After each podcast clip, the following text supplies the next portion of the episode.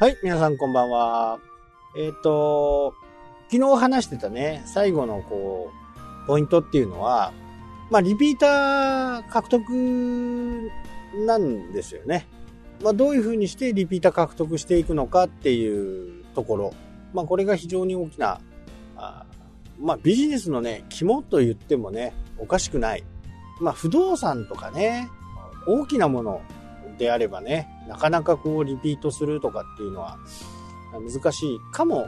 しれないんですけど、ただね、不動産でもやっぱりリピートする方はするんですね。売ったり買ったりね、えー、するんで、ここはやっぱりね、あまり邪険できないですよね。で、僕の経験から言うと、まあ、ハンカさんなんかは、本当にリピート商売なんですよね。一番初めはね、あのー、まあ、僕の時は違ったんですけど、もう、お店開ける前からね、あの、並んでるっていう、まあ、そんな時代でしたから、開店を待っていると。買うものは100円の認め印なんですけどね。まあ、それでもね、ちょっとこう、今までになかった金額ですからね。もう20年前、100円で認めが買えるなんてね、えー、誰もが思っても見なかったものが世の中に出てきて、で、それを知ってるお客さんは、だんだんだんだん口コミでね、あそこに1万本あるよと、認めの印鑑がね、ほぼほぼないところはないよ。ない文字はないよと。で、これ、地方によってもね、違うんですよ。えー、名前のね、あのー、分布って変わった名前とかね。だから沖縄店と札幌店、札幌にあるお店、僕、僕のところみたいだったお店では、認めの名前の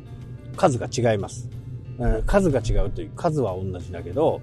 え、商品のラインナップが違います。その地域地域に合わせてね、え、名前をチョイスしてるんで、まあ、この辺はね、本部がいろいろ考えて、え、やってる、やってることだとは思うんで、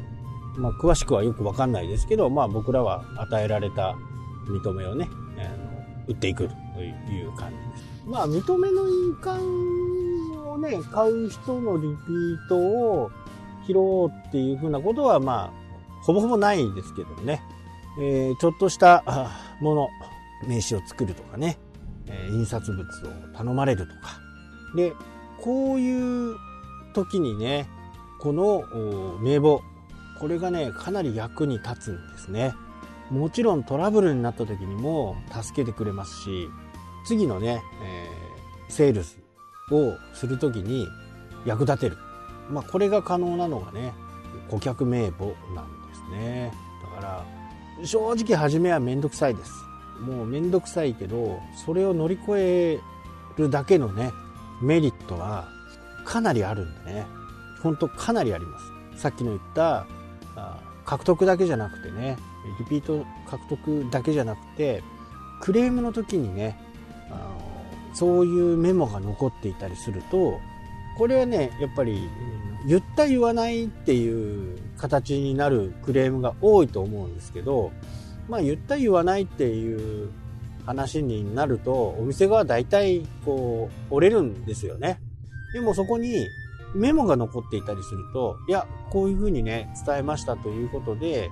当社の方でね、あのメモがありますと。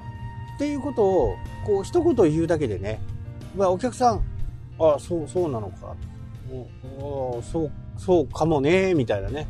えー、感じになって、ちょっと折れるというかね、えー、そんな感じになるん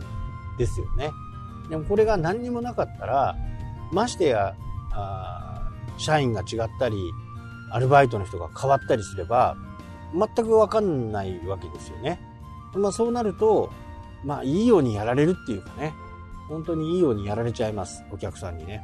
でも、そこにメモがある。今は一人でやってるけど、これからね、えー、多店舗展開をやっていくとか、従業員を入れるとか、いう風な形であれば、これ面倒でもね、本当に入れてください。エクセルでも何でもいいです。電話番号検索がね、できれば最高ですね。そしたら何月何日、何月何日、何月何日に来たとかっていうのが全部出てきますから、やっぱりめんどくさいですよ。本当にめんどくさい。でもそれ以上の効果が非常に高い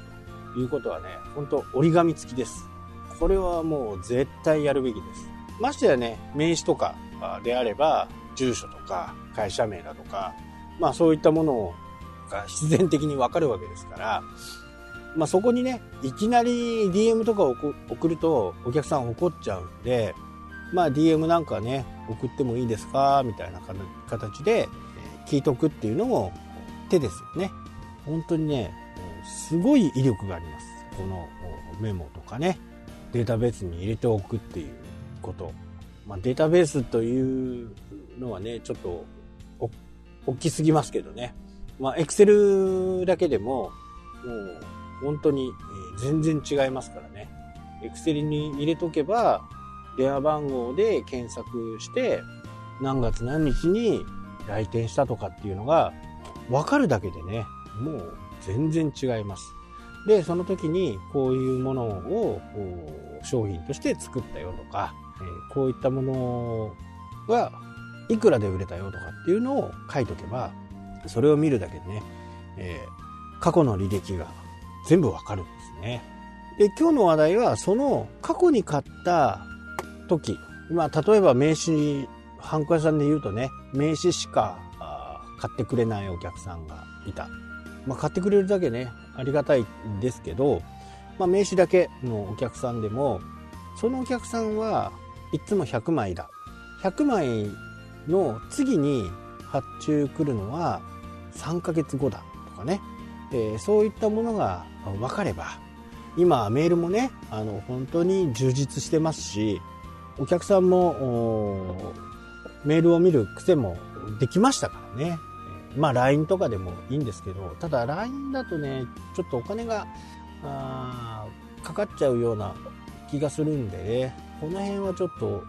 おすすめするかどうかっていうところ、ちょっと微妙ではあるんですけどね。まあその分、3万円とかね、かかるんであれば、違うものに使った方がいいような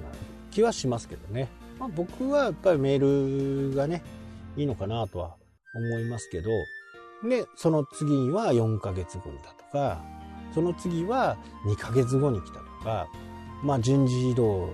になったとか、まあそういったものを履歴としてね、ずっと残しておくということはね、非常にこちら側として商売がやりやすくなります。かつ、お客さんも、あ、メール来たなとか、そういえば名刺どうだったかなとか、いう風になりますし、ハンコ屋さんはね、高いけど、何が良かったかって言って、言う、何が良かったかっていうと、即日渡しとかができたんです自分のところにプリンターと裁断機があるんで、